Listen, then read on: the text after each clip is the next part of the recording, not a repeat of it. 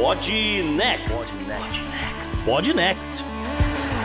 Fala galera, estamos aqui para o episódio 37 do Pod Next. Quando enfim será, a gente vai fugir das eleições americanas, elas acabaram. Vamos tomar a vida normal do Podnext, né? Para isso tô eu, JP, e vou te falar, o meu ainda tá na reta. Salve ouvinte, salve JP, aqui é Gustavo Rebelo e já diria o papai, tubarões me mordam.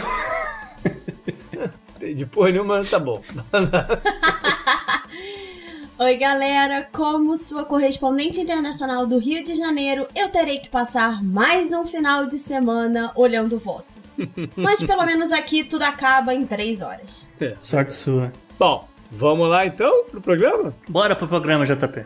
E nessa semana, a nossa pauta quente vai explicar o que está por trás dos mais recentes ataques terroristas na França e por que os franceses são os alvos mais comuns em toda a Europa. Também estreamos o novo Follow Up, é um quadro onde vamos atualizar as pautas que já cobrimos em programas passados e que agora tem novidades para vocês. Nessa semana estrearemos com o pé direito revisando dois assuntos recentes: eleições americanas e o conflito entre Armênia e Azerbaijão. E respondam, se puderem, ouvintes, quantos Bolsonaros estarão na eleição municipal de domingo? E quantos Lulas? Se você não faz ideia do que eu tô falando, fica aí e escuta a coluna de estatística. E pela primeira vez na história do Podnext, temos um bicampeão no Figuraça da Semana. Martim Vizcarra, presidente do Peru, ou agora ex-presidente do Peru, volta ao programa, dessa vez depois de ter sido efetivamente derrubado por um impeachment. O Guedes disse essa semana que o Brasil pode voltar a ter hiperinflação. É isso mesmo, produção? Eu explico tudo isso na pauta de economia.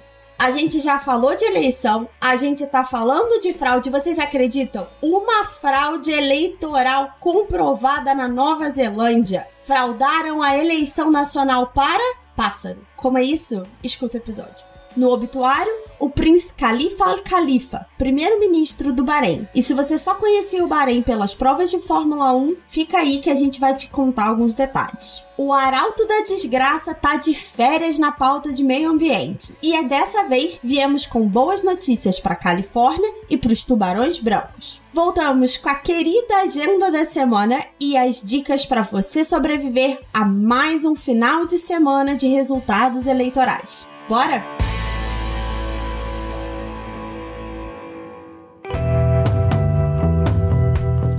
Assunto quente da semana.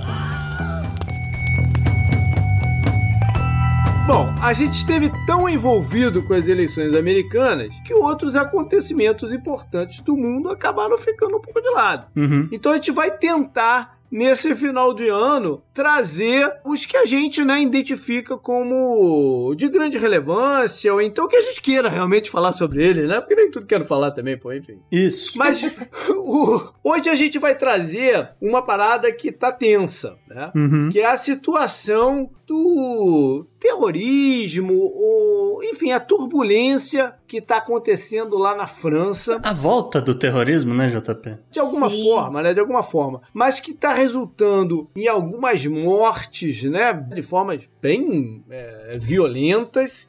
E vamos tentar entender por que que é, né, é, desse retorno, por que a França especificamente está sendo palco desse movimento, né? Uhum. E, enfim, de, dar uma dissecada nesse assunto. Isso. A gente pode começar mencionando os ataques de fato, né, Gustavo? Pode ser, é uma forma de você começar realmente.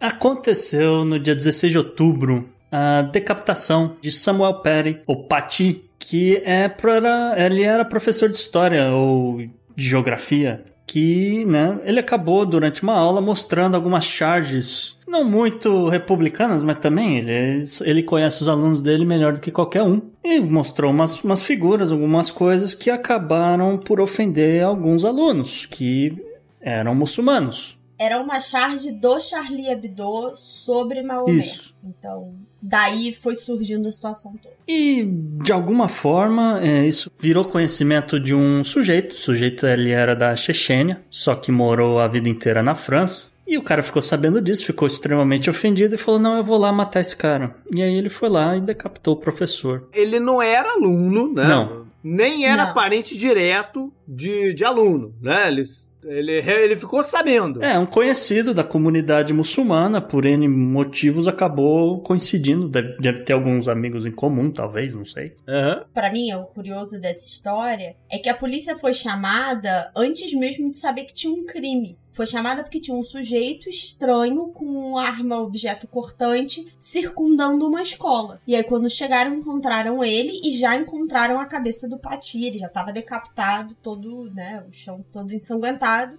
E ah, o cara parece que foi morto, né? Tava fazendo aquela frase de Allah é o maior, aquelas frases que a gente ouve muito, que é, na verdade, um fio condutor de todos esses atentados que a gente vai falar hoje. Isso. Mas não parou por aí, né? Depois Não. teve, tiveram outro. Isso, teve um outro lance, esse ainda pior, no dia 29 de outubro, no qual três pessoas foram mortas, foram esfaqueados dentro de uma igreja em Nice, incluindo uma brasileira, a Simone Barreto, que tinha decidido imigrar definitivamente para a França para criar ah, os filhos dela lá, etc. E infelizmente acabou acontecendo essa tragédia. Tiveram outras suspeitas de caso também, né? Mas que acabaram não se concretizando, enfim. É, teve um outro ataque em Viena, na Áustria, que também É, mas é. N- não é necessariamente tem a ver com o lance aqui na França, mas enfim. O consulado francês na Arábia Saudita também teve um caso menor, que foi um guarda Isso. que sofreu um ataque à faca. E nenhum diplomata foi atacado, nem nada, mas claramente era um movimento contra a embaixada francesa na Arábia Saudita, em Riad.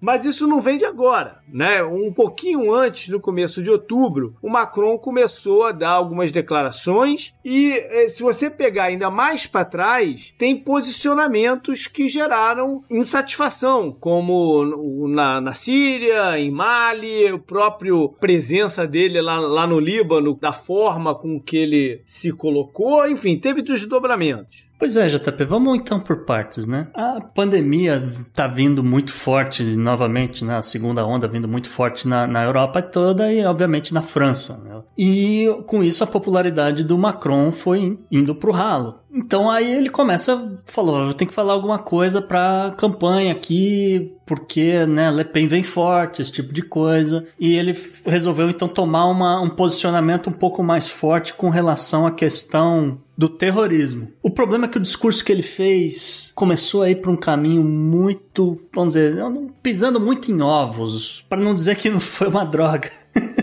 Pisando em ovos, o cara mandou logo na lata assim: o, o Islã tá em crise. Pois é, Porra, ele- ele, ele, é pisar em ovos, isso é esfregar na cara, né? Pode ser também, eu sei que ele falou merda, vou falar então nesse sentido. Porque ele mandou um o Islã está em crise, a gente precisa combater a ideia de uma jihad, a gente tem que integrar a religião ao estilo de vida francês. Ele veio com papo de vamos fazer então uma versão francesa do Islã. Ele começou a falar muita abobrinha. Ele começou isso tudo para tentar promover uma série de leis que eles estão querendo passar, é, separati não, não separatistas, mas colocando algumas inibidores aí no, no- mais inibidores, né? Na verdade, do, É, tentando combater o fanatismo de uma forma assim que é um pouco. Sei lá, eu acho que tem um limiar muito grande, assim, que como você começa a falar coisa do tipo, ó, tá proibido o véu na França. E tipo, É, isso é anterior, isso é de 2004, É. né? Essa lei. Isso acontece porque tem uma questão muito forte na França em relação à liberdade de expressão e um laicismo nas escolas e em diversas Sim. outras áreas. Tanto que a história do a decapitação do Paty lá, obviamente tá aí envolvida em todo esse acirramento, mas também tem um quê de personalização dele. Ele tava dando uma aula sobre liberdade de expressão e mostrou uma charge do Charlie Hebdo que foi um lugar que foi atacado. Uhum. 12 mortos em 2015, todo mundo lembra, foi uma loucura Sim. aquela época, né? As imagens dos caras correndo, né? logo depois do Bataclan. Exatamente. Então, assim, esse discurso do Macron, em nenhum momento eu tô defendendo, acho que ele é completamente enviesado, tá muito enraizado nesse laicismo na França e nessa ideia de liberdade de expressão que tá testando uns limites que a gente pode questionar o que efetivamente é, o que, que começa a ser ofensa, que é só politicamente incorreto e o que é efetivamente estar atacando uma religião, um- uma crença, o que quer que seja. Então, essa, essa linha tá muito blurred, né? Algumas coisas realmente ficam com sabor de provocação barata. É, e né? o, e o lance do laicismo realmente é uma questão importante, Isa, porque uma das propostas, é, não sei se passou agora, precisa até verificar quantas anda, era de proibir o homeschooling na França, né? O ensino em casa, com tutor, etc., especificamente para a comunidade muçulmana, porque, como você falou, nas escolas públicas não, não pode ter o ensino religioso, etc. Então, o que essas comunidades fazem é criar um ensino em casa ou na casa de alguém, junto uns alunos e bota lá um tutor para ensinar, enfim, as coisas para eles do, do ponto de vista religioso, etc. E o Macron, entre outras coisas, Isso segrega, entre outras né? coisas, quer acabar com isso. Isso escancara o fato de que é, na França a, a integração desses imigrantes né, é muito ruim. Né? Eles não conseguem fazer a absorção dessa galera pro estilo deles. Isso, isso é um problema crônico. Né? E eu não acho de todo mal a ideia de você não obrigar essa integração, né? Mas eu entendo a intenção desse movimento de você levar essas pessoas para dentro da escola e integrar a sociedade. Ele mesmo falou, né? O Gustavo já puxou esse assunto, a questão dos valores franceses. Tanto que pós-ataque, ele fala muito isso. Nós não vamos ceder. Os nossos valores de liberdade, liberdade tá no nosso lema, liberdade de expressão, a gente não vai ceder por essa guerra. A intenção até pode ser boa, mas a mensagem tá muito mal feita. É, exatamente, Isa. Foi um problema muito sério ali de, de relações públicas, etc. Porque teve gente interpretando isso como xenofobia, por exemplo. Uhum. Né? Ah, você, você tem que adaptar um, um Islã ao estilo de vida francês. O que Porra. não deixa de ser verdade, é uma xenofobia. Pois é. É tudo misturado, né? Uhum. É difícil você, você separar uma coisa da outra. Sim, e aí isso aí acendeu a Europa inteira, né? E daí a gente viu pra onde a coisa foi. Historicamente, a participação da França nas colônias da África e tal foi mais pesada do que, por exemplo, do Reino Unido, né? Foi mais sangrenta. Ela teve mais dentro do tecido social desses lugares lá como a Argélia. Não, ela tá. outros, né? Ela tá dentro até hoje. Tem lugares que. Até hoje, não, não, não, inclusive tem, tem dezenas de milhares de tropas francesas ainda por, por lá, né? Não, tem o lance do, do dinheiro que tem que circular pelo Banco Central da França antes de Uhum. parar no Mali. Tem umas confusões terríveis, vamos dizer.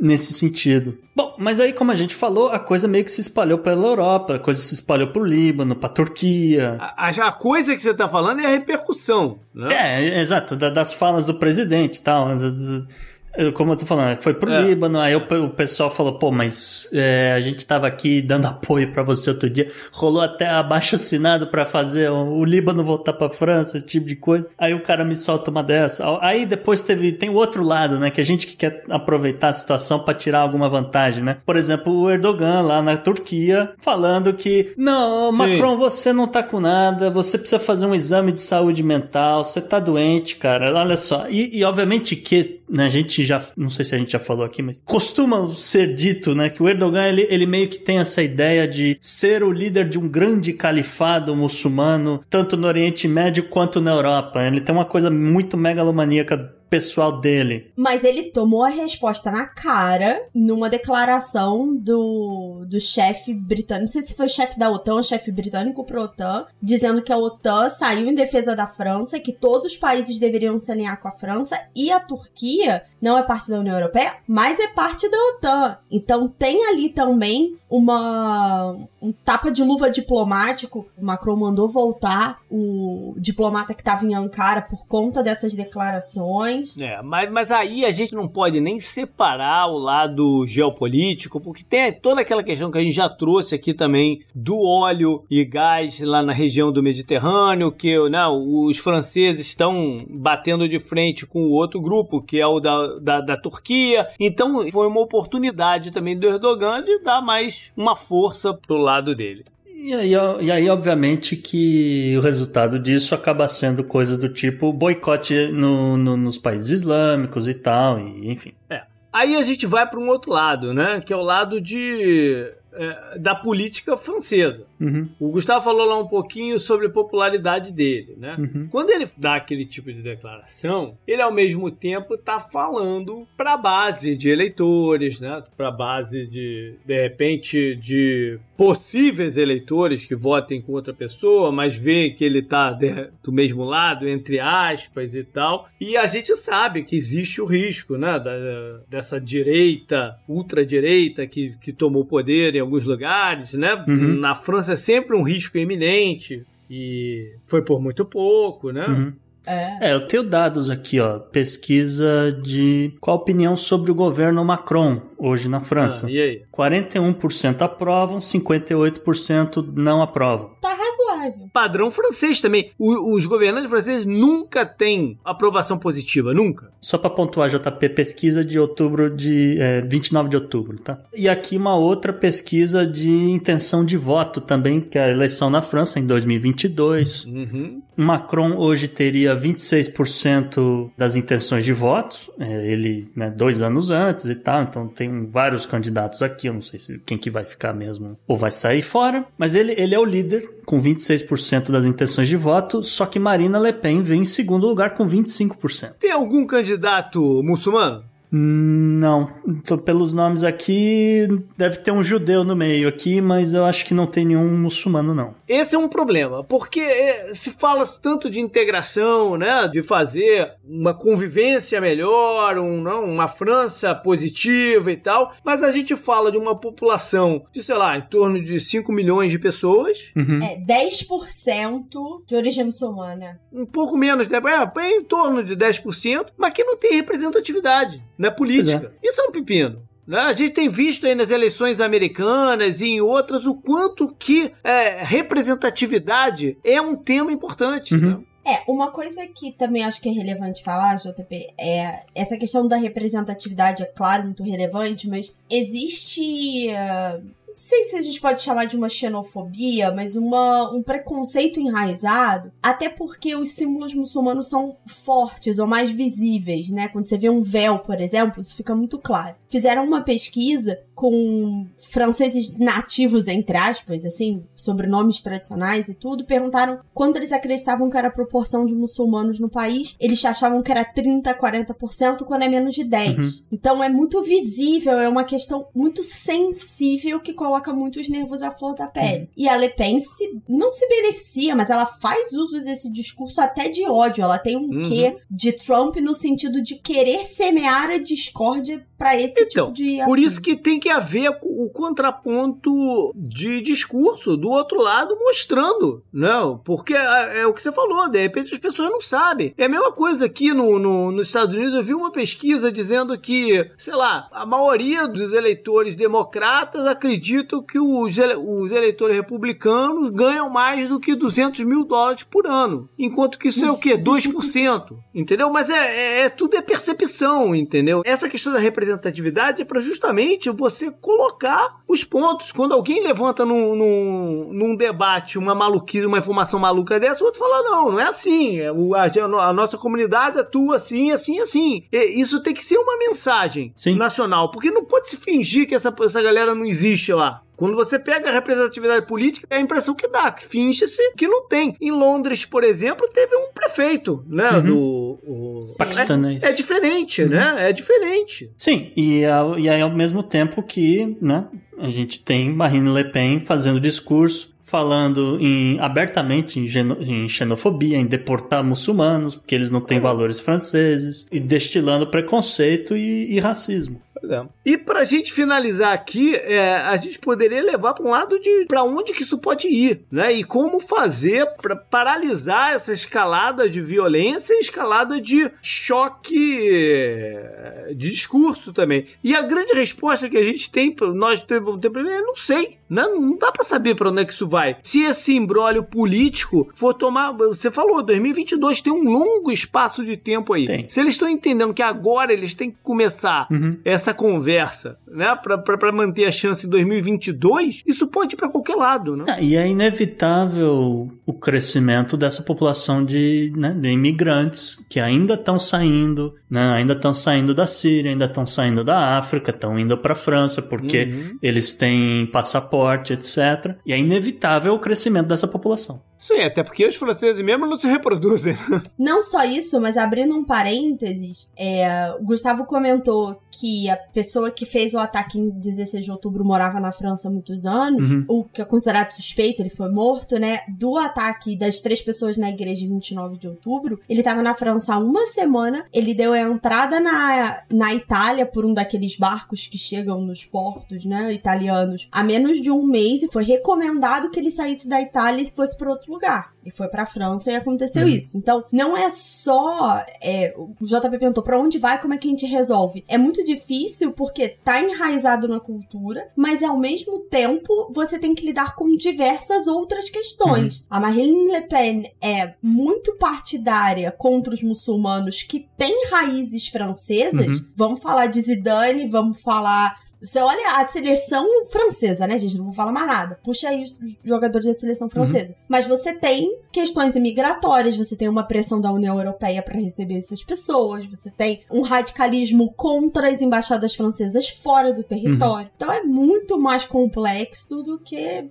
só isso que a gente tá vendo. Isso é, é o ponto do iceberg, né? É quando chega no, no extremo. E aí, novamente, né? A economia francesa ela é muito dependente de turismo, ela é muito dependente de, de serviços, esse tipo de coisa, que só funciona em condições normais de, vamos dizer, de saúde, de tráfico de pessoas, né? Entrando e saindo do país, esse tipo de coisa. Tá tudo parado a economia tá indo pro ralo. Independente, né? A gente tem que ter uma política aqui para combater a pandemia, mas eventualmente isso, né, vai afetar a economia. A economia tá indo pro ralo. Essa galera é a quem vai acabar indo trabalhar nas fábricas, empacotando, sei lá, cremes e produtos de, né, de beleza francesa, esse tipo de coisa e tal. Bom, meu ponto é, como é que você vai é, realavancar a economia nesse tipo de situação, ao mesmo tempo que você está querendo barrar quem pode ser de fato mão de obra, sabe? Porque a, a, a mão de obra especializada francesa tem que continuar trabalhando com pesquisa e desenvolvimento, tem que continuar trabalhando nos, nos setores de serviço tem, e eventualmente vão, vão reabrir né, para o setor de turismo. Quem vai continuar fazendo fábrica, que poderia de repente estar tá começando lentamente a, a voltar agora, são é, esses imigrantes todos você vai parar as fábricas também, entendeu? entendeu? Você vai parar as fábricas também, a única coisa que pode levantar um pouco a economia, enfim. A proposta da Marine Le Pen nem passa por isso, né? É, é semear esse nacionalismo exacerbado e nem não quer nem saber qual é a solução. Pois é. Bom, então esse é mais um dos assuntos que a gente vai estar de olho em 2021. Up next. Up next. Up next.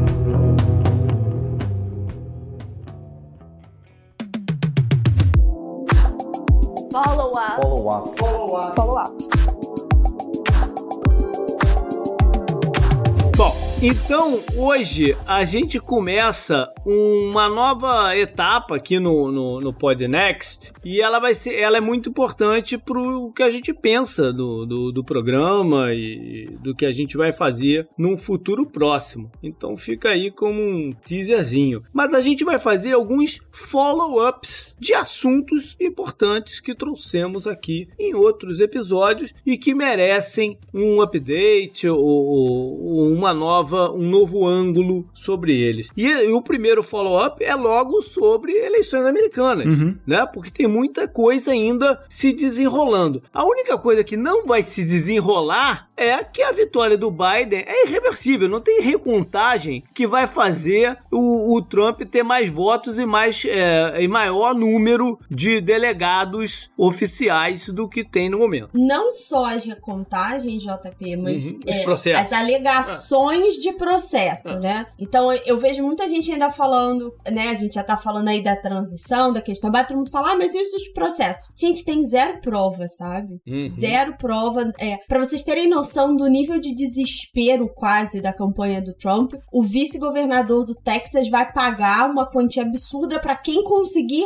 dar provas de fraude e, curiosamente, num estado que o Trump ganhou com mais facilidade do que a gente esperava. É, então, assim. Também concordo, acho muito difícil difícil reverter só na recontagem ou só com um ou outro processo. E mesmo que achem provas e invalidem uma coisa ou outra, é muito voto que ele precisa virar. É, o resultado de, de urna, né, de votos, foi mais expressivo do que se tem impressão do que é, né? Ele foi mais expressivo. E o, a, a Isabela falou do governador do Texas, mas ele é até um caso à parte. O que a gente tem visto é essa diferença, assim, entre os republicanos. Por exemplo, os governadores, de um modo geral, republicanos, estão sendo os caras que estão falando, opa, peraí, né? O Biden ganhou, vamos começar a afinar as coisas. Porque é. eles têm uma vida mais prática, né? Eles têm um estado para governar, eles têm questões urgentes para se tomar. E aí tem o governador de Maryland, o governador de Ohio e tal. Enfim. A exceção é o governador de Virgínia Ocidental que falou que para ele o presidente ainda é o Trump. Não, ele não tá errado. Até 19 de janeiro o presidente ainda é o Trump.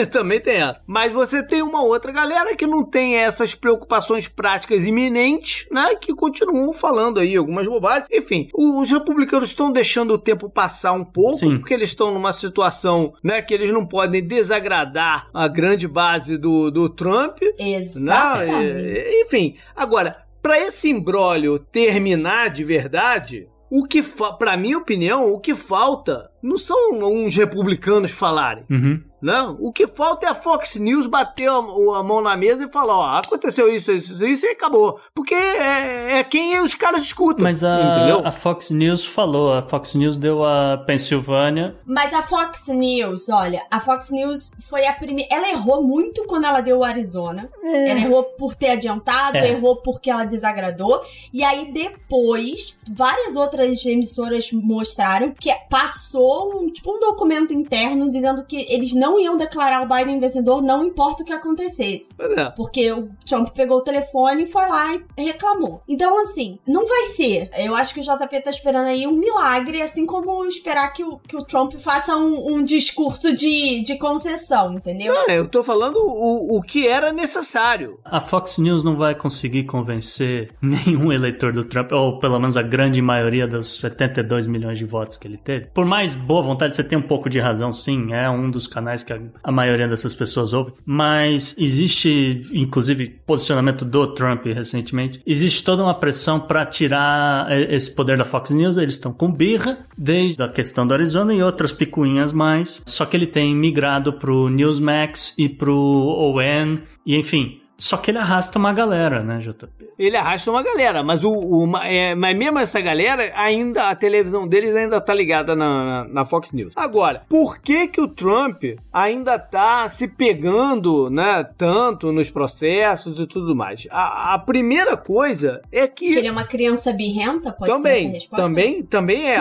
também é. Tem a questão do ego, tem a questão que ele não pode sair de cabeça baixa, ele vai pois acabar é. dizendo que venceu, mas pro bem do país ele vai, ele vai sair e tal, vai, vai acabar sendo assim. Exatamente que eu, o que eu acredito, na verdade. É, vai acabar sendo assim, e para isso ele precisa de esgotar os tempos. Mas também tem a questão legal, né? Porque no momento que ele não for mais o presidente, ele vai perder a imunidade dele Sim. e a, algumas cortes, em especial a de, de, Nova York, vai com tudo pro pescoço dele. Sim. Né? Tem um processo de evasão aí de, de uhum. Fiscal e tal que é muito sério, uhum. né? Então ele deve, pode ser que ele esteja também negociando alguma coisa aí nesse meio tempo. É, talvez. Então... Eu quero fazer um pedido aos ouvintes. Quem souber qual é o serviço de streaming que vai mostrar o Trump sendo arrastado para fora da Casa Branca, se por favor me avisa porque eu quero assinar. Não, tá? Provavelmente não vai chegar é, Eu não acho que é por aí também não. Eu acho que o, o bom, o JP deu a é, ele opinião pode até não, não, não ter uma cerimônia de passagem, não, né? Sair fora, eu... tudo, mas é, é. Eu tenho uma dúvida real. Vocês acham que ele vai na posse do, do Biden? Não, ele não vai na posse. Ele não vai, eu também acho que não. Não, ele vai, nem, nem twittar a respeito. Gustavo, só dá uma, uma palha pra galera, porque um negócio que você falou no programa passado. Ganhou força, né? E que muita gente. É, não, e que muita gente ficou em dúvida do que exatamente você estava falando. E por mais que a chance disso acontecer é, seja muito pequena, seja ínfima, né, disso de fato acontecer. Hoje a gente teve, hoje na, na quinta-feira, a gente teve o principal general das Forças Armadas, né, dando uma declaração de que ele não faz o juramento a um rei, a rainha, a um, a um tirano ou a um presidente, ele faz a Constituição, Uhum. né? Ele falou isso hoje. Uhum. Mas, ou seja, a chance de acontecer o que o, você mencionou no programa passado é ínfima, mas só esclarece pro pessoal o que, que é exatamente, ficou uma certa dúvida. Não, beleza, JP. É o seguinte, é, o processo eleitoral. Então, todo mundo foi lá, votou, contaram os votos e é mais ou menos todo mundo sabe como é que cada estado deve se posicionar com relação a quem venceu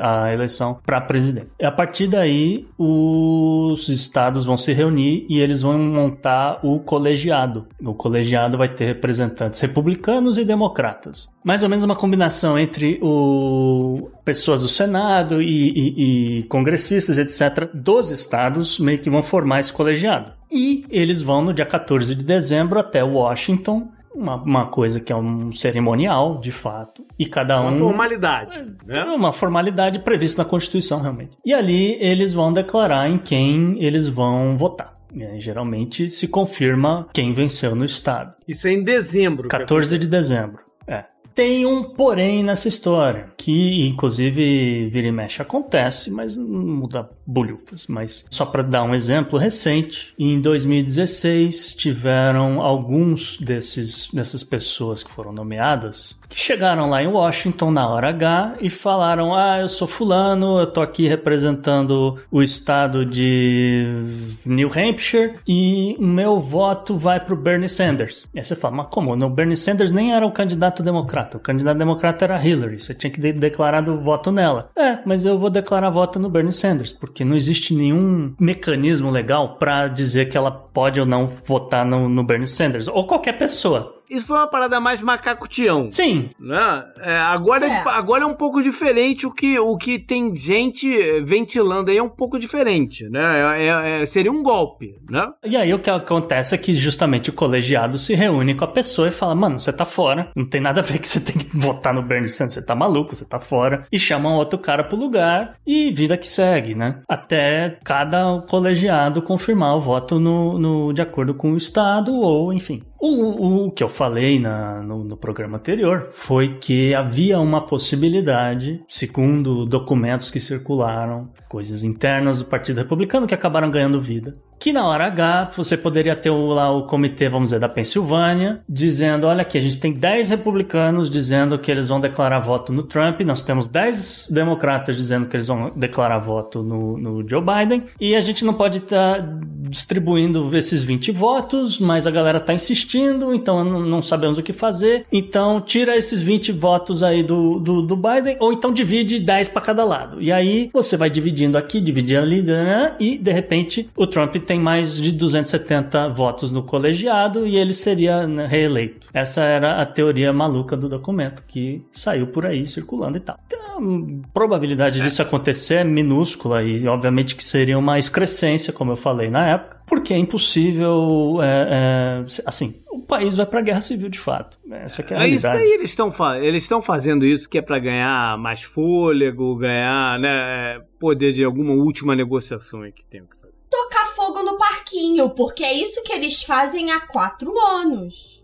É, não, e aí o, né, o JP deu a opinião dele, então eu tenho aqui também a minha opinião, que realmente é uma questão de ego. Realmente o Trump quer chegar lá na frente e falar: não, tudo bem, olha só, eu fui reeleito, mas eu, eu aqui no auge da minha arrogância, eu renuncio pra dizer que eu posso sair a hora que eu quiser e agora eu resolvi que eu quero sair, tá bom? Então tchau. Só que aí, obviamente, ele deixaria o vice-presidente republicano. Então aí causa todo um problema separado dessa Mas história. não vai, não vai, não vai chegar Eu nada. não acho que chega nisso também. Eu acho que ele realmente tá fora. Continuo achando que é um cenário muito ruim no sentido de que o legislativo e o judiciário não vão estar nas mãos dos democratas. Mas enfim, isso aí a gente vai descobrir em janeiro. E você achou que eu ia falar o Up Next agora? Não. Porque a gente tem um segundo follow-up pra fazer. Então já começa aí, Gustavo. É sobre o que esse o segundo follow-up? Acabou a guerra, JP!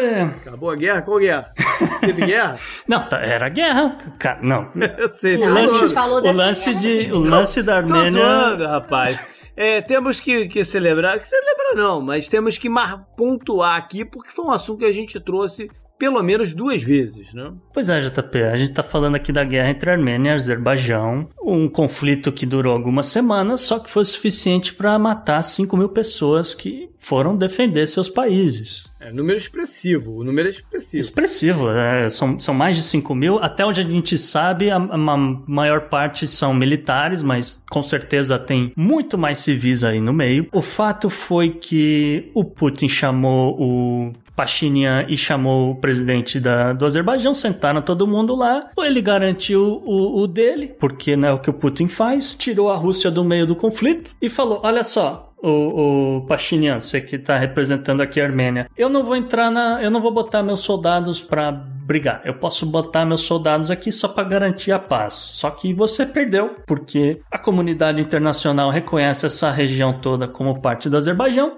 Então, é, eu se fosse você, assino aqui esse documento e depois se explica lá para tua galera. Mas você perdeu. É, a sua alternativa é continuar lutando e provavelmente o Azerbaijão vai marchar até Yerevan e vai matar ainda mais gente. E aí o cara foi e assinou. E isso aí acabou dando um corredor uma área razoavelmente grande entre Xuxa e Lacan, que basicamente vai interligar né, que vai possibilitar o, o Azerbaijão a, a, fazer uma linha reta, atravessar, a, atravessando a, área de Nagorno-Karabakh, vai chegar na, eventualmente no norte do Irã e na Turquia. Então, se quiserem fazer um, um gasoduto, um oleoduto, alguma coisa, agora legalmente e com tropas russas garantindo ali que não vai ter nenhum ninguém se metendo a besta para furar o, o cano, vai fazer esse negócio chegar na, na Turquia. O problema é que isso né, detonou um uma revolta. Uma revolta em, na, na, Armênia, em Erevan. A galera quer, invadiu e, e, e, chegaram a tomar o parlamento. Espancaram o líder do parlamento. O cara foi parar no hospital, quase foi linchado, né? E é basicamente o, a Armênia tá completamente instável, é, tá muito perto. Eu não vou dizer que é uma guerra civil, mas é mais uma, uma revolta popular para derrubar o governo. E é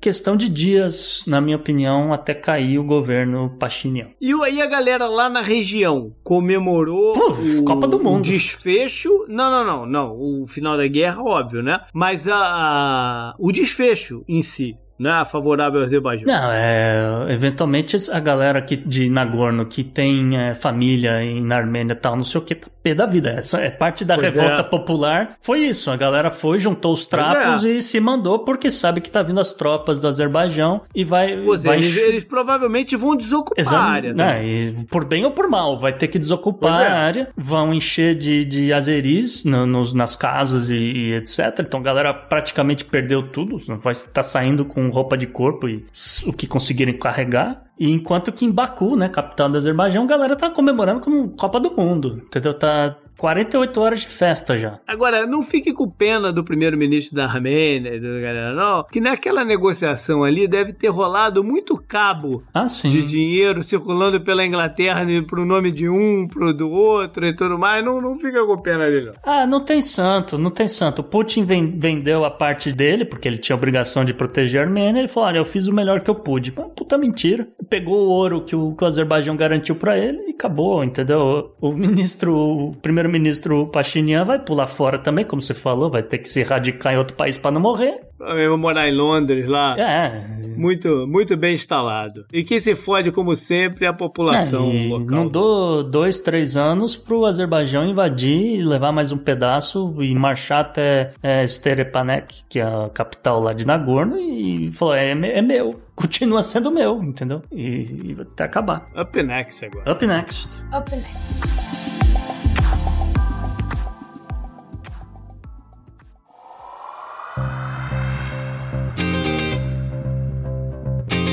Estatística. Os números complexos. A estatística é uma ferramenta. Isabela Fontanella, no clima de eleições, o que você vai trazer para nós do Brasil? Pois é, antes de eu contar, meninos, eu quero fazer um quiz com vocês, hein? Meninos, quantos Bolsonaros vocês acham que estarão nas urnas no próximo dia 15, que são as eleições municipais no Brasil? Bolsonaro real ou Bolsonaro apelido? Acho que independente disso é mais, muito mais do que deveria ter. Esse é o grande pulo do gato, JP. Só pra você saber, 84 candidatos do Brasil inteiro registraram no TSE como nome que vai aparecer na urna o nome Bolsonaro. Nossa. Sendo que deles, somente três são efetivamente da família. Aí, chutar dois. São três? São três, a ex-esposa tá usando o sobrenome. Ah, tá. É um filho, um sobrinho e uma ex-esposa. o Zé- o 04 não entrou também, não? 04 não, 04 é só condomínio, JP. É eleição só de condomínio. Tá, você tá. Esse, é- esse é municipal, é um nível um pouco assim, tá? Mas assim, outros presidentes não precisam ficar com inveja, gente. São 185 Lulas, 18 Obamas e 3 Trumps. Sim, 3 Trumps, porque um não é o suficiente, claramente. Mas não são só presidentes, gente. São 99 tiriricas, 85 brizolas, e abre parênteses aqui, existe o neto real do Brizola, que vai concorrer a vereador do Rio esse ano, junto com o filho real Bolsonaro, tá? Então, assim, tem de tudo nesse país. Você acha que só vive candidato, só vive de sobrenome famoso? Você está completamente enganado. Em todo o Brasil, são 1.357 candidatos do bar, 591 da padaria e centenas de do açougue, da sorveteria e do posto, que, pasmem, são quase mil candidatos do posto. Você sabe que eu trabalhei direto com posto de gasolina na década de 90, né? E eu, eu, conheci uns, eu conheci uns três ou quatro que viraram vereadores ou deputado estadual que era sequelado do posto. Conheci Não, só dá problema quando é da Lava Jato. Tem, tem, tem gente citando Lava Jato, tá? Você acha que não. Gustavo. Brasil não é para principiantes. Tanto que 4.360 candidatos levam pastor no nome e mais de 8.200 candidatos levam algum título relacionado ou à polícia ou às Forças Armadas. Então, temos vendo aí uma tendência. Capitão disso, major daquilo. Tá. Exatamente. Aham. Exatamente. Mas vocês estão achando que a gente vive de patente assim? Não. Vamos, vamos falar sério aqui. Vocês têm noção que até super-herói tá nessa corrida? São 26 Hulks, 4 Supermans, 12 Batmans e 8 Wolverines. E assim, como é que você aperta a tecla da urna eletrônica como aquela unha, aquelas garras Wolverine, eu não sei. Eu tô rindo que eu tô imaginando o horário eleitoral com a galera fantasiada. Pois é. Melhora, JP. São 137 Rogerinhos em todo o Brasil. Mas Rogerinho é por causa Choque do- de cultura? É. Exatamente.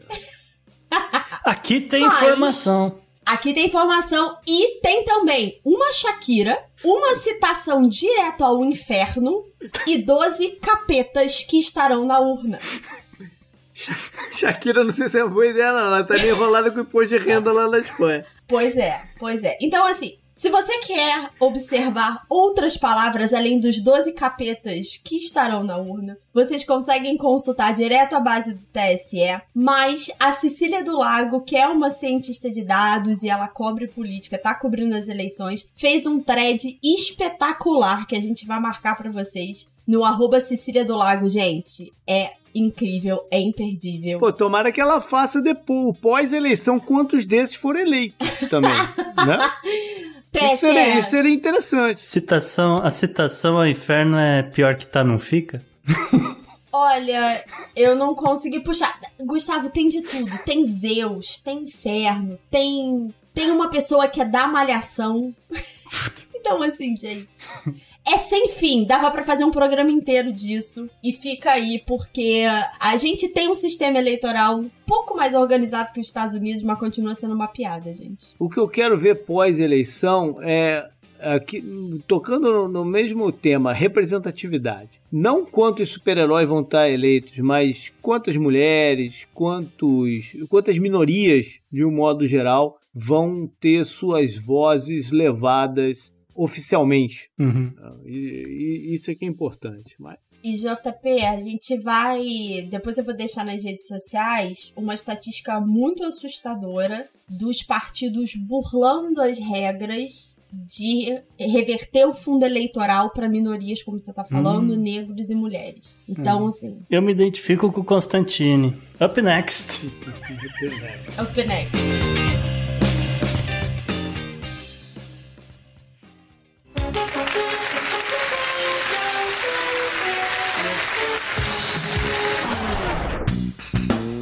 Gustavo, nós temos o primeiro bicampeão figuraça aqui no Podnext, é isso? É a volta dos que não foram, de novo, Isa. É, vamos lá. No caso, é a ida dos que ficaram. A ida dos que ficaram, muito melhor, tem toda a razão. Foi o seguinte, o destaque dessa semana foi que, enfim, impeachmentaram o presidente do Peru, Martim Vizcarra, novamente, né? Porque na primeira vez falhou, ele conseguiu se safar. Mas o fato é que, novamente, né, o senhor Vizcarra estava enrolado com suspeita de ter recebido propina para concessão de obras públicas na região de Moquega, na qual ele foi governador por seis anos. Ele, que é engenheiro civil, teve é, uma das presidências mais agitadas e breves da última década, ao tomar posse em 2018, depois é, da renúncia de Pedro Pablo Kuczynski, o popular Pepeca, encerrando o Congresso em 2019, protegido pela Constituição e no contexto de sua luta frontal contra a corrupção, e teve que preparar uma transição para o próximo governo que iria sucedê-lo em 2021, no meio da pandemia de Covid-19. Curiosamente, o impeachment no Peru vem num momento em que a economia deles vai relativamente bem. Né? Acredita-se que o país vai se recuperar muito rápido é, dessa situação e é, também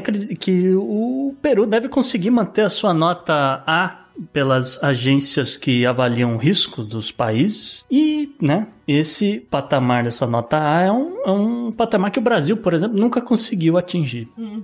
Isso é interessante. Isso é interessante porque internacionalmente eu acho que já se espera que a, a, parte política seja turbulenta, né? Todos os presidentes, não, nenhum termina mandato lá, né? Então, eles já esperam que seja instável. E mesmo assim, acreditam bem, né? no rumo da economia. Isso, isso, isso é curioso, né? É, porque tem, tem um lance que muita gente associa, né? Ah, putz, a economia tá muito ruim, a popularidade do presidente tá muito ruim, então a gente vai lá e tira ele e vai ficar todo mundo relativamente satisfeito, vida que segue com o sucessor. Mas o Peru tá aí um exemplo que mostra que, olha, a economia tá como todo mundo, né? No meio da pandemia, mas a, a princípio tá tudo dentro dos eixos, a gente vai se recuperar, a vida que segue. E o cara, claramente aqui a gente tem provas novas, até por isso que ele foi julgado novamente. E tiraram ele. Então quer dizer que mesmo com a economia em alta e é. mesmo com alguma popularidade né, relativamente né, razoável, boa, etc., pode cair presidente na América do Sul, sim. Up next. Up next.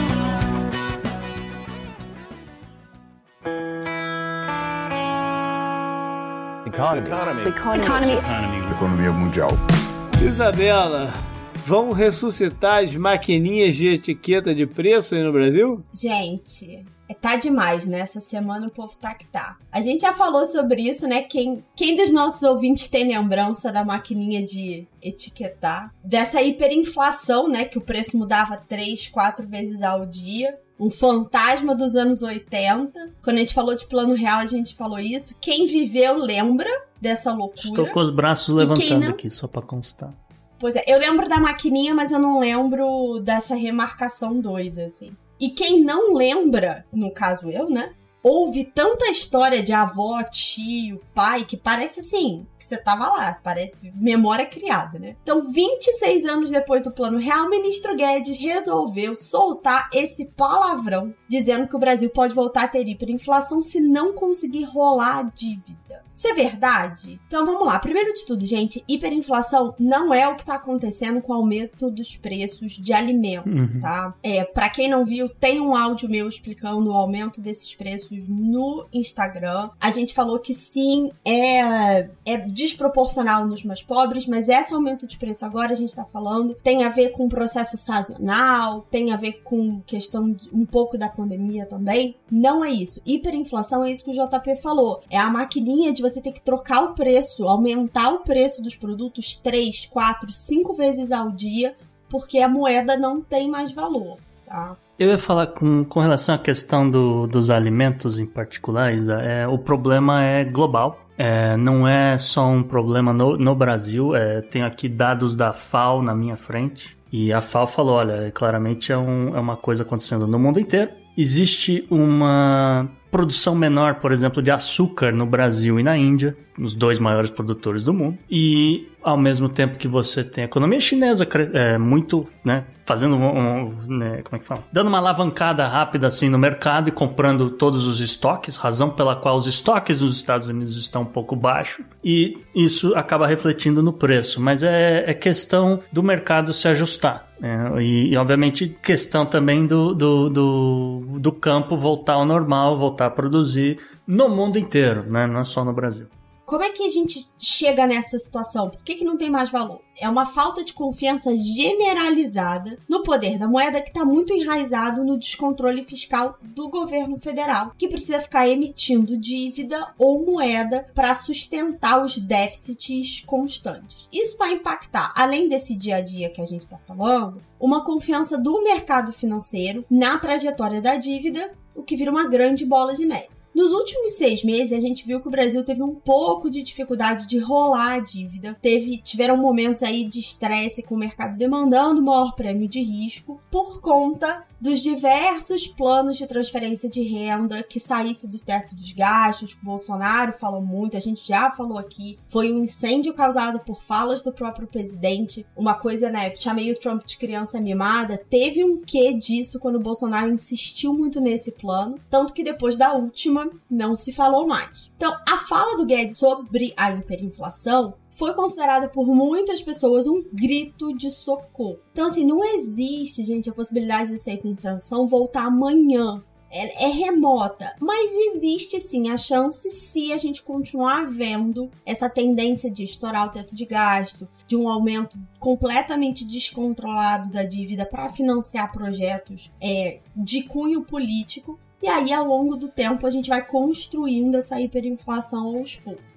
E aí, gente, incrivelmente, uma das coisas que tá mantendo um pouco sob controle essa questão da confiança é a presença do próprio Guedes. Então, a figura do Guedes inspira a confiança no mercado e evita que a gente comece essa espiral insana. Por outro lado, a gente não tá vendo o Guedes conseguir implementar a agenda de reformas de privatizações que ele queria muito e é o motivo pelo qual ele continua no governo, e são as promessas de campanha dele próprio. Em um outro evento durante essa semana, ele se disse frustrado exatamente por não estar conseguindo implementar todos esses planos. E isso não aconteceu porque as pautas do ministro e do Ministério da Economia como um todo acabaram sendo sacrificadas no Congresso em prol de outras prioridades políticas do governo Bolsonaro. Então, voltando à pergunta inicial, é possível que ela volte? Sim, mas esse é um processo que não é da noite para o dia e depende de a gente ver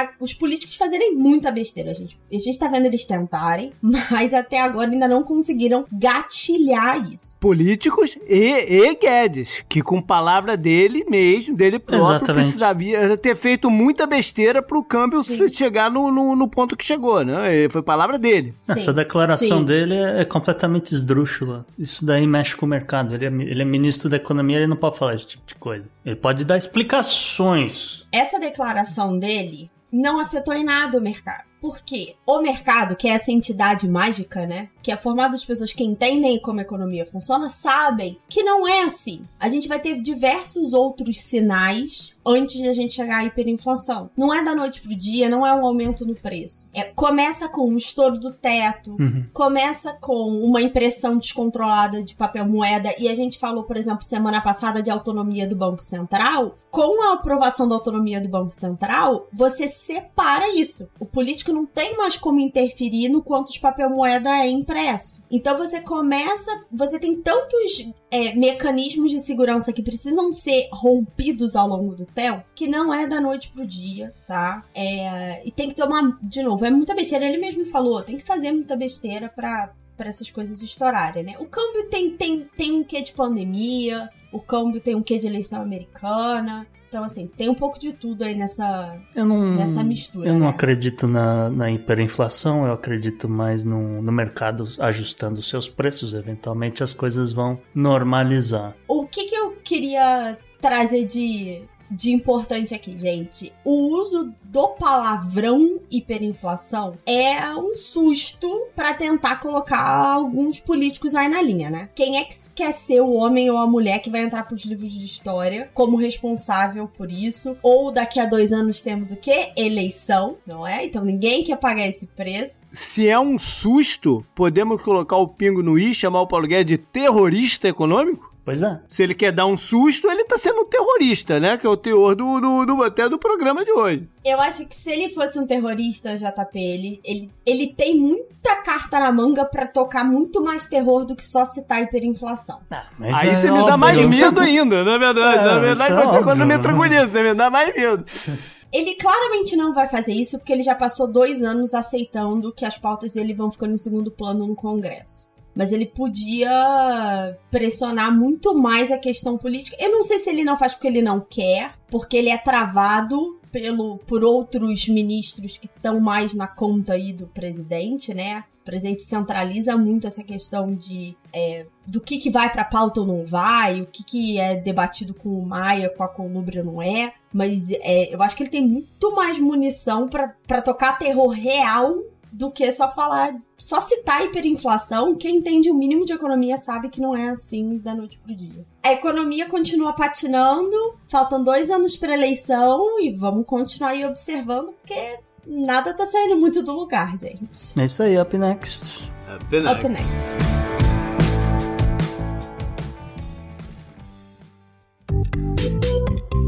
Our enemies are innovative and resourceful, and so are we. They never stop thinking about new ways to harm our country and our people, and neither do we. You can actually see Russia from land here in Alaska. Gustavo, a gente falou que o Trump tá aí batendo o pé, que as fraudes dele não existem, mas tem fraude aí que foi comprovada em eleição nacional, isso? É isso, Isa. Parem de contar votos. Temos fraude aqui numa eleição. Tem que parar tudo. Vamos contar, porque é muito sério esse negócio. E foi na Nova Zelândia. Não dá pra confiar em sistema eleitoral lugar nenhum no mundo, pelo visto. Só que aqui o caso é o seguinte: encontraram 1.500 votos fraudulentos para o kiwi pucu-pucu, um passarinho. Ele é um, ele é um kiwi, é, obviamente kiwi, o pássaro nacional da Nova Zelândia. Só que tem várias, várias espécies diferentes. O kiwi pucu-pucu, ele tem umas manchas, né? E ele recebeu 1.500 votos ilegítimos nas primeiras horas da manhã dessa última segunda-feira. E, né, obviamente acabou levando esse pássaro ao topo da tabela de classificação para pássaro do ano. o fato é que é o, o evento mais popular das eleições na Nova Zelândia, sendo que, por exemplo, no ano passado, 40 mil pessoas foram votar em passarinhos. é, a votação está prevista para terminar no dia 15, mas claramente houve aí uma confusão, botaram mais votos aí. O nosso amigo aí, o Pucu Pucu, uma das é, cinco espécies principais de kiwi. Mas não é, olha só, tem, tem que falar isso. Isso é um absurdo. Não é a primeira vez que fraudam uma eleição para passarinho na Nova Zelândia. Caraca, a galera leva a sério mesmo. Exatamente. Não, tem, tem provas aqui. Caraca. Temos provas aqui. Vou levar para a Suprema Corte. Houve um hack em 2018 que é, é, alguém na Austrália votou 300 vezes no, num passarinho. Em 2017, a garça real de rosto branco foi alvo também de, de fraude. Já em, em 2015, a competição foi inundada com votos para o Cocaco. É muito sério esse negócio. Gustavo, não dá ideia não, senão daqui a pouco no Brasil o Canarinho Pistola vai contratar o Steve Bannon. Up next. Up next.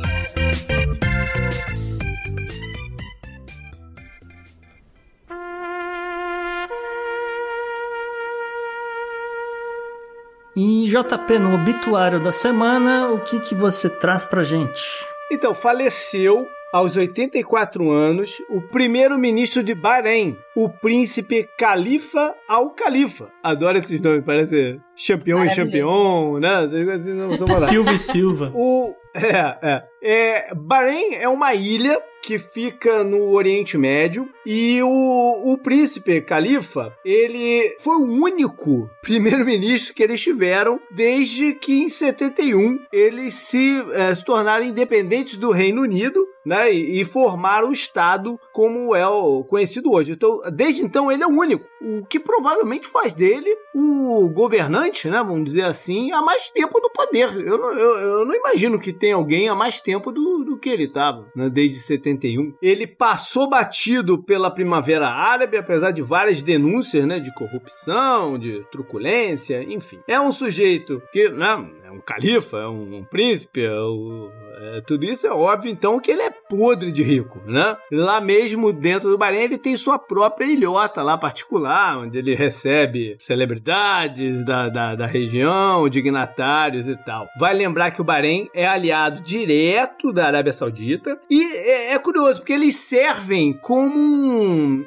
um escape né, da, da elite saudita e de outros, porque lá na ilha, é, algumas das normas né, da lei são mais relaxadas. Né? Por exemplo, existem boates, nightclubs e tal, pode-se beber. Então é meio que um, um um local de curtição até Uhum. na, na região. Vale lembrar também que ele morreu na Mayo Clinic, aqui nos Estados Unidos. E até perguntar, aqui em Jacksonville ou em Minnesota? É, não deve ter, sido- deve ter sido de Minnesota, né? Quem se lembra do Acho que foi Minnesota, da realmente. entrevista, é, da entrevista que eu fiz com o meu amigo Daniel, ele passou pela Mayo Clinic aqui de Jacksonville, né? O transplante de, de fígado dele, é verdade. E mais atrás a gente trouxe também o falecimento do príncipe também lá do Kuwait, que também morreu numa Mayo Clinic. Olha só, que coisa interessante. E, o- e os americanos, né? Os Estados Unidos, têm uma, a principal base naval dele, eh, da região, é no, no, no Bahrein. Uhum. Isso aí. Up Up next. next. Up next.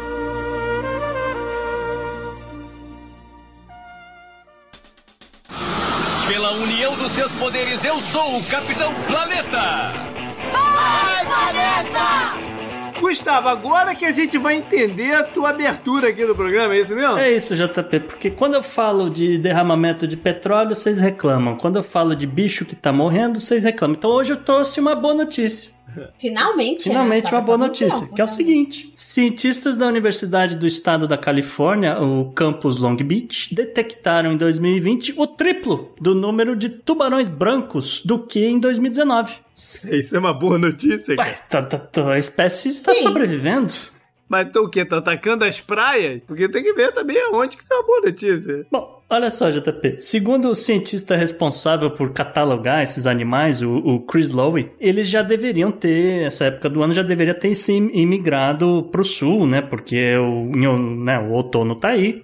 Com, junto do outono vem o resfriamento do oceano. Mas, segundo os dados eh, desse cientista, a tendência é cada vez mais avistar mais tubarões. Parece um pouco assustador, mas na verdade isso é uma notícia boa. Vou, vou te explicar aqui por quê. É, porque isso indica, por exemplo, que o ecossistema está muito mais limpo do que no passado. Isso indica que medidas que o governo da Califórnia adotou lá em 94 a fim de proteger a população de tubarões brancos têm funcionado, né? E obviamente que isso vai refletir é, é, nos constantes avistamentos desses tubarões, sendo que parte do sul do estado da Califórnia é onde se avista muito mais é, tubarões nas praias e no geral são tubarões jovens. Mas peraí, isso não, isso não pode também significar que tá faltando comida, mas lá pra dentro ele está tendo que se aproximar da costa pra procurar comida? Então, JP, acontece que o, o tubarão que vai pro sul da Califórnia para curtir, por exemplo, Orange County, ele não tem a capacidade de reter calor, né, por muito tempo, como tem um tubarão adulto. Então ele tem que ficar mais ou menos aonde tem eh, a temperatura com uma água um pouco, né, a temperatura da água um pouco melhor do que, por exemplo, no, no inverno, no, no- durante o ano, ou então durante a imigração, indo pro sul, pro hemisfério sul, tal. Por isso, né, que tem, tem um- uma, uma lógica por trás, né, que você falou, né, a questão de comida realmente é um ponto bom, mas é isso tem mais a ver com no, no Brasil com os tubarões que a gente tem na, na costa do Nordeste, por exemplo.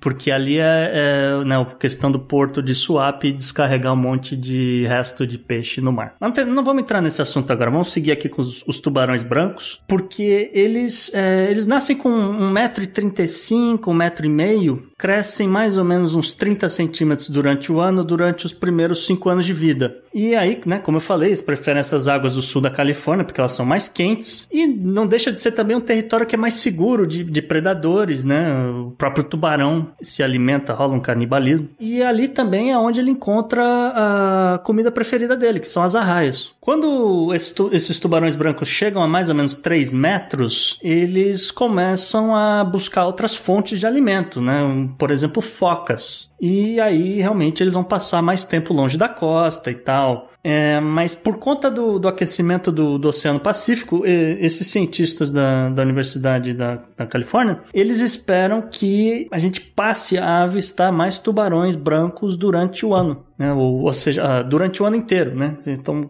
praticamente essa imigração para águas mais quentes do sul não vai acontecer. Assim, só para pontuar, que é sempre importante, a chance de você ser atacado por um tubarão é muito menor do que a de você ser atingido por um raio. Eu espero que isso, esse fenômeno fique restrito à Califórnia. Deixa a Flórida com os outros problemas que ela tem. Não vem mais tubarão pra cá, não. Tá bom, né? É isso aí. Up next. Up, Up next.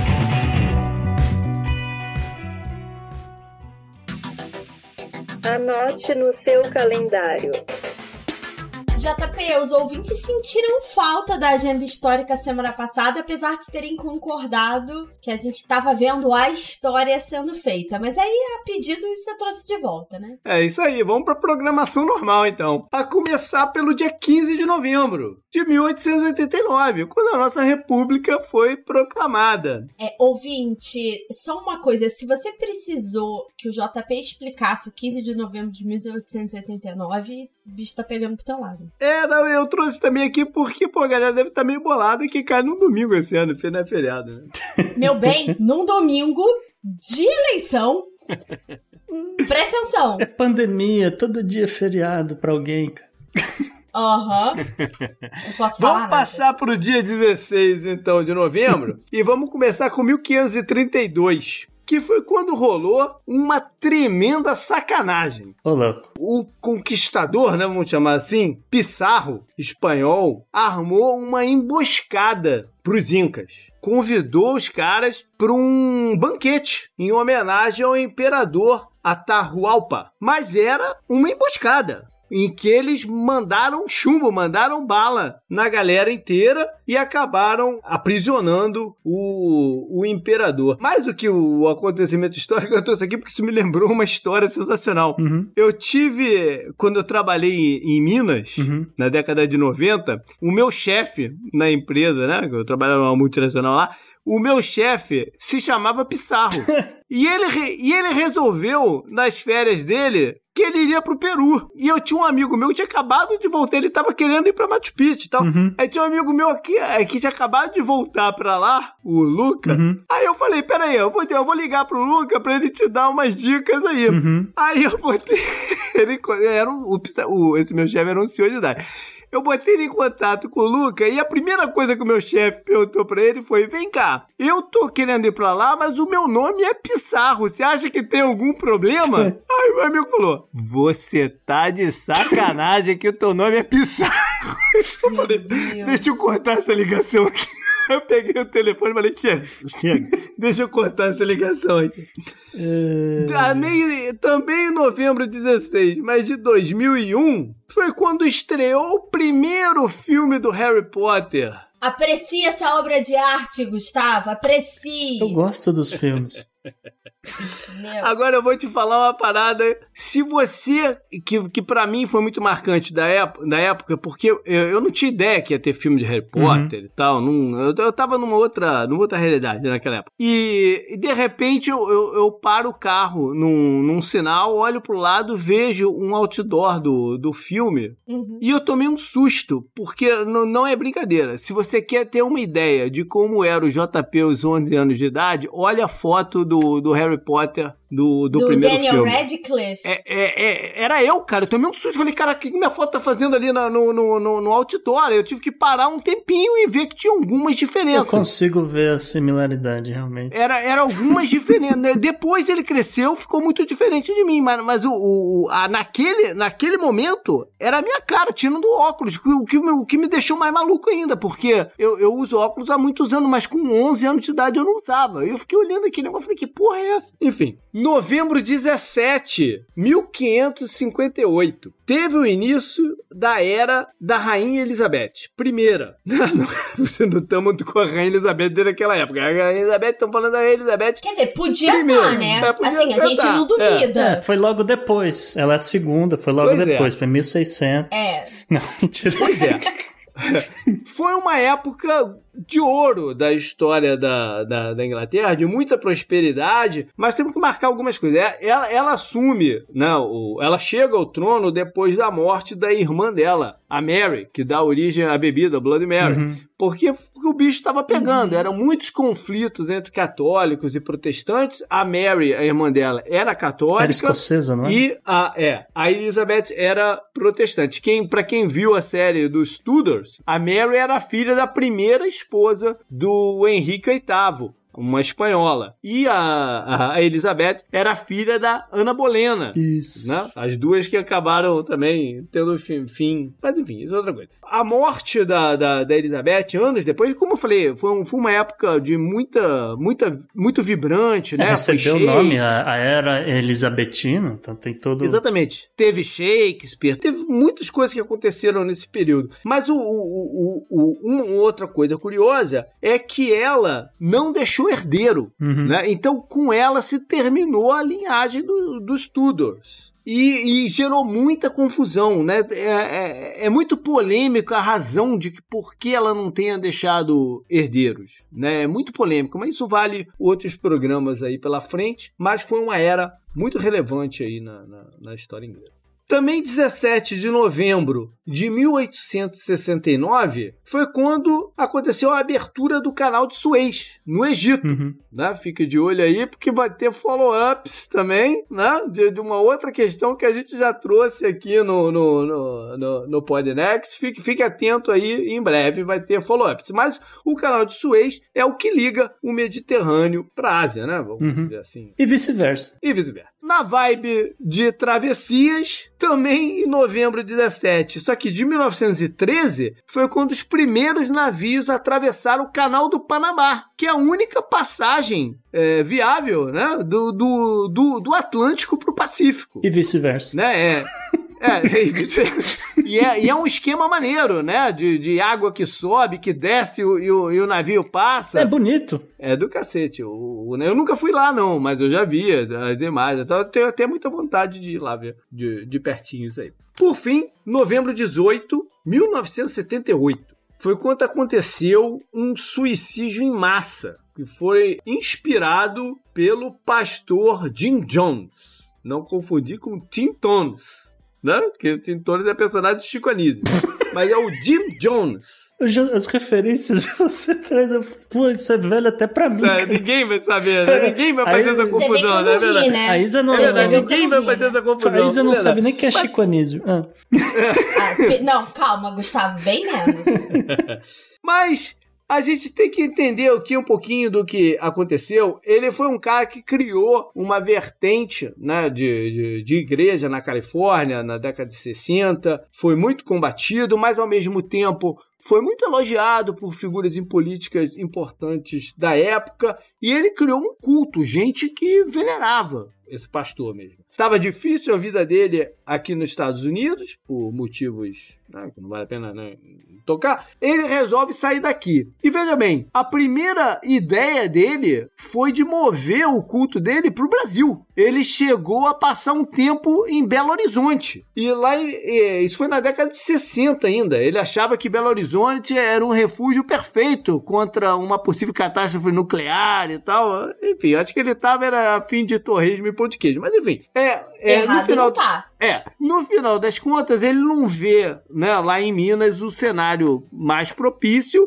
e ele na, em 77 move essa galera e, e o templo dele para Guiana, numa cidade chamada Johnstown. E foi lá que. Mas as pressões em cima dele não, não, não terminaram, né? Foi, foi, foi turbulento. E um pouco antes do, do, do suicídio do, do, do pessoal, teve um, um, fato terrível. Um, um congressista congressista americano foi até lá ver como é que estava a situação, afinal, né, cidadãos americanos, né? E ele foi lá ver como é que estava, pressionar, ele ia, ele ia levar de volta algumas pessoas que estavam insatisfeitas, só que ele foi assassinado pela galera do, do, do Jim Jones, que matou matar a mulher dele também depois, tipo, envenenou a mulher dele, porque disse que ela estava facilitando essa saída dos caras lá com o representante. Morreu mais de 900 pessoas, é.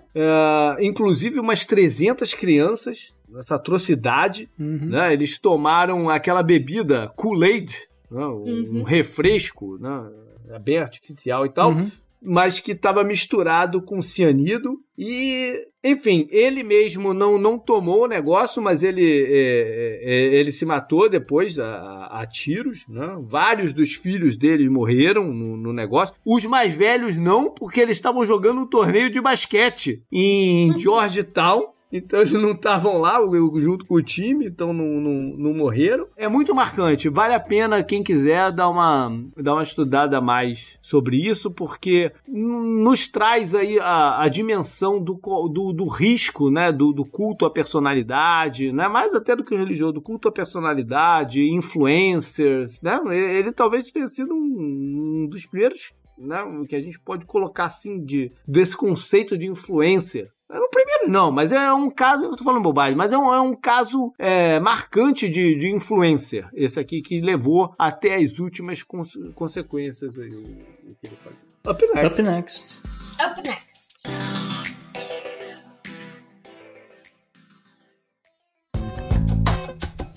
Esse eu recomendo pra você.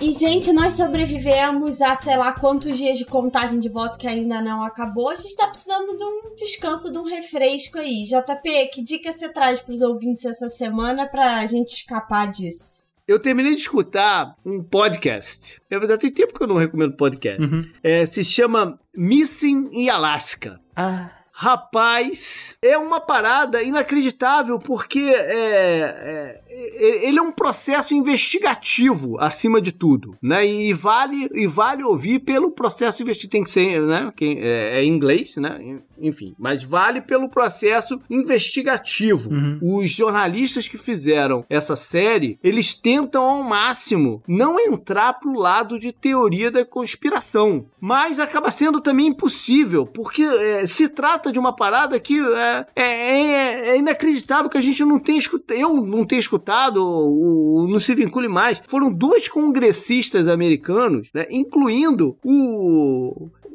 o, o, equivalente ao que hoje é a Nancy Pelosi, né? O líder da Câmara, do líder da maioria da Câmara. Uhum. E mais um congressista do Alasca que morreram num acidente aéreo no Alasca. Uhum. Lá no, na, em campanha, né? Eles estavam lá fazer, recolhendo fundos, e em campanha.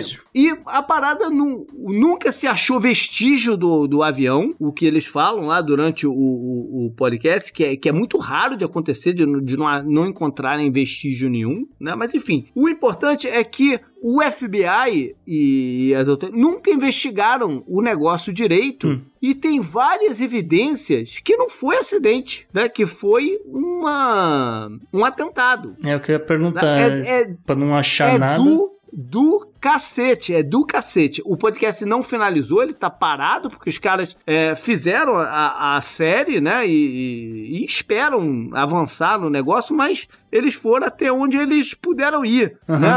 De, de, eventos de, sei lá, 40 anos para trás, né? Ou mais, 50, 50 anos para trás, né? Ou seja, muito, muita gente já morreu e tal, mas é um trabalho do cacete. É. Missing in Alaska. Vou ouvir. Vai ouvir, Vou ouve mesmo, é muito Vou maneiro. Porque esse assunto parece bom.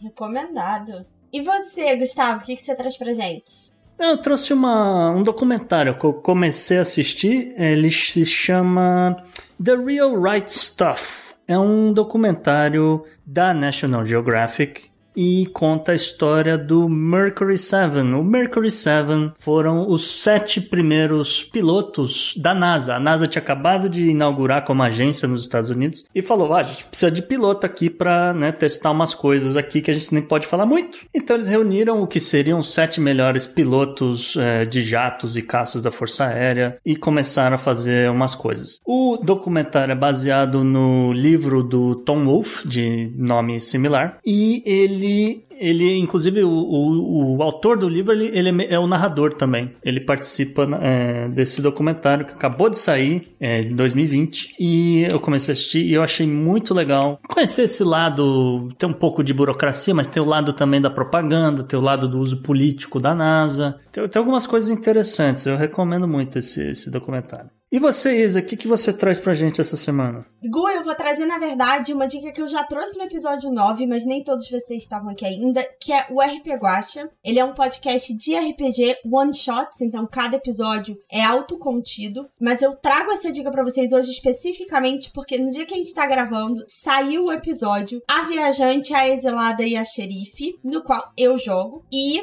não sei se vocês sabem dessa história, vou contar aqui uma, uma história de background para vocês. No episódio 2, que eu também gravei com uma outra personagem que tá lá, foi quando eu ganhei a minha alcunha de assassina fria, sem coração, que, né, as pessoas que ouvem o RPG Gostam me conhecem, a ponto do Gustavo ficar reticente de me convidar pro Podnext. ele não tinha certeza se ele deveria me convidar porque ele tinha medo da pessoa que ele tinha ouvido jogar RPG. Então, esse episódio que saiu hoje, eu estou jogando nele. Eu estou um pouco menos assassina que o normal, mas vale muito a pena. Não vou falar muito porque cada vez que a gente conta dá um pouquinho de spoiler e esse é um episódio que vale a pena ouvir até todo. E porque faltam três seguidores no Instagram pro RP Guacha reviver o episódio 2 do Corvo e eu voltar com todo o meu ódio pela humanidade. Então. Por sinal, ouvi tá, hoje, tá muito bom. Esse episódio vale a pena ouvir os antigos porque tem várias referências, né? Mas em geral os episódios são standalone, então. E ouçam o 2 e não tenham medo de mim. Maravilha, foi esse o programa então. É, não temos nenhum, nenhum recado, nenhuma mensagem para falar pra galera aqui, mas mande pra gente, né? uhum. né? A gente fica sempre na expectativa de ter. Pode ser por e-mail, pro contato arroba opodnext.com pode ser também pelas redes sociais e no futuro vou ter outros caminhos também, fique atento. Mas na rede social pode ser pelo JP underline Miguel ou para o Gustavo no arroba Gu Rebel e para mim no arroba Bela Fontanella, tudo com dois L's. E sempre falar direto com a gente do Podnext no Twitter e no Instagram, no arroba o Podnext. Até mais. Um abraço. Tchau, gente. Até semana que vem.